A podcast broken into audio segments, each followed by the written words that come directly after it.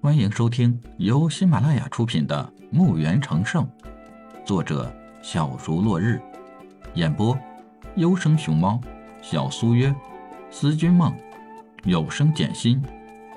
欢迎订阅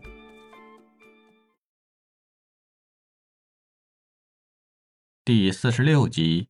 下一拍品是一张藏宝图，据说是一个灭亡的国家留下的，里面有大量的金币、灵药等，但是需要大型佣兵团或者是高等武者五名才有可能成功挖掘宝藏。起拍价五百金币，每次加价十个金币。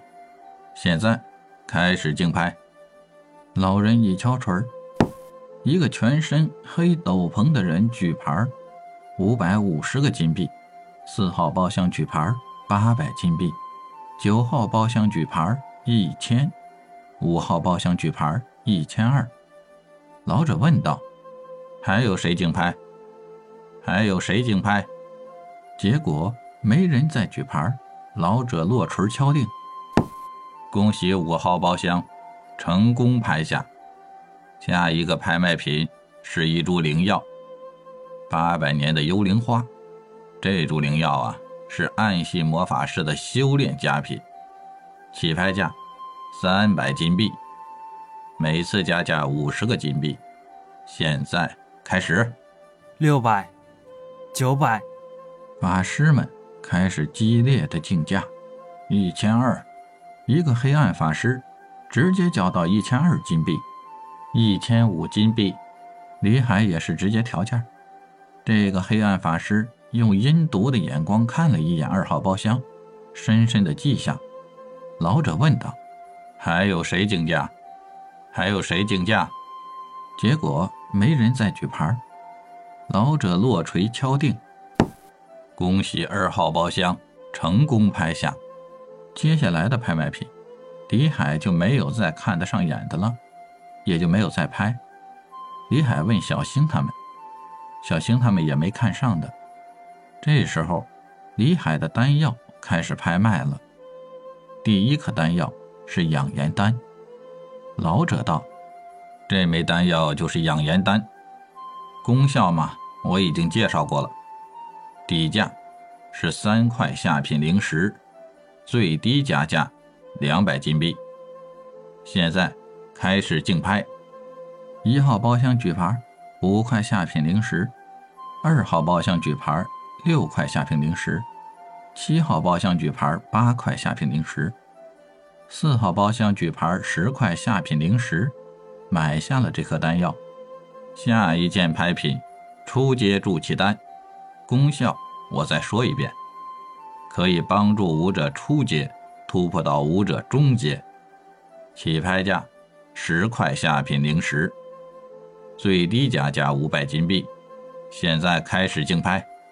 四号包厢举牌十五块下品灵石，也不知这四号包厢是什么人，一下能拿出二十块灵石，直接就加了五块。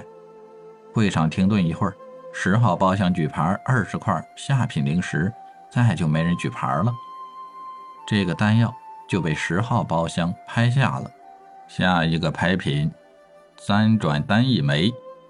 这个丹药，不管是魔法师还是武者受了伤，不管是内伤还是外伤，都可以快速的回血回气，恢复体力。起拍价二十五块下品灵石，最低加价八百金币。现在开始竞拍。七号包厢。举牌二十六块下品灵石，八号包厢举牌三十块下品灵石。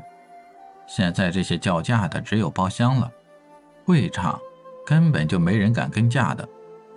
六号包厢举牌三十二块下品灵石，这颗丹药就被六号包厢拍下了。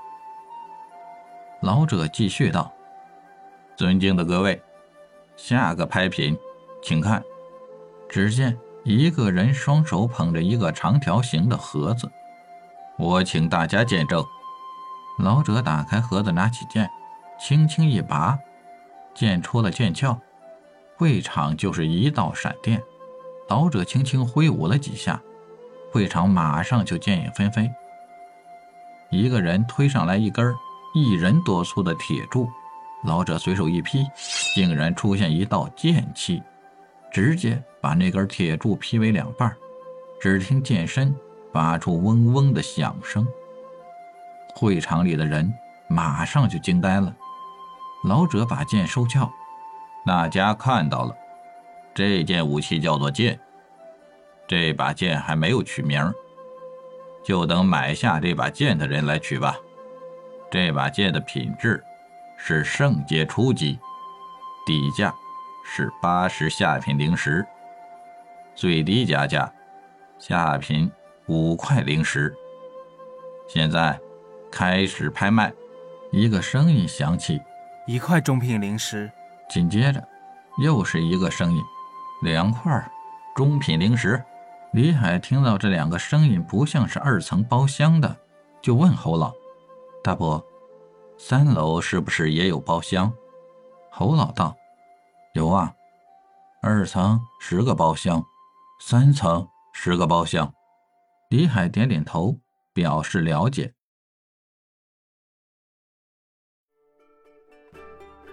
本集已播讲完毕，请订阅专辑，下集更精彩。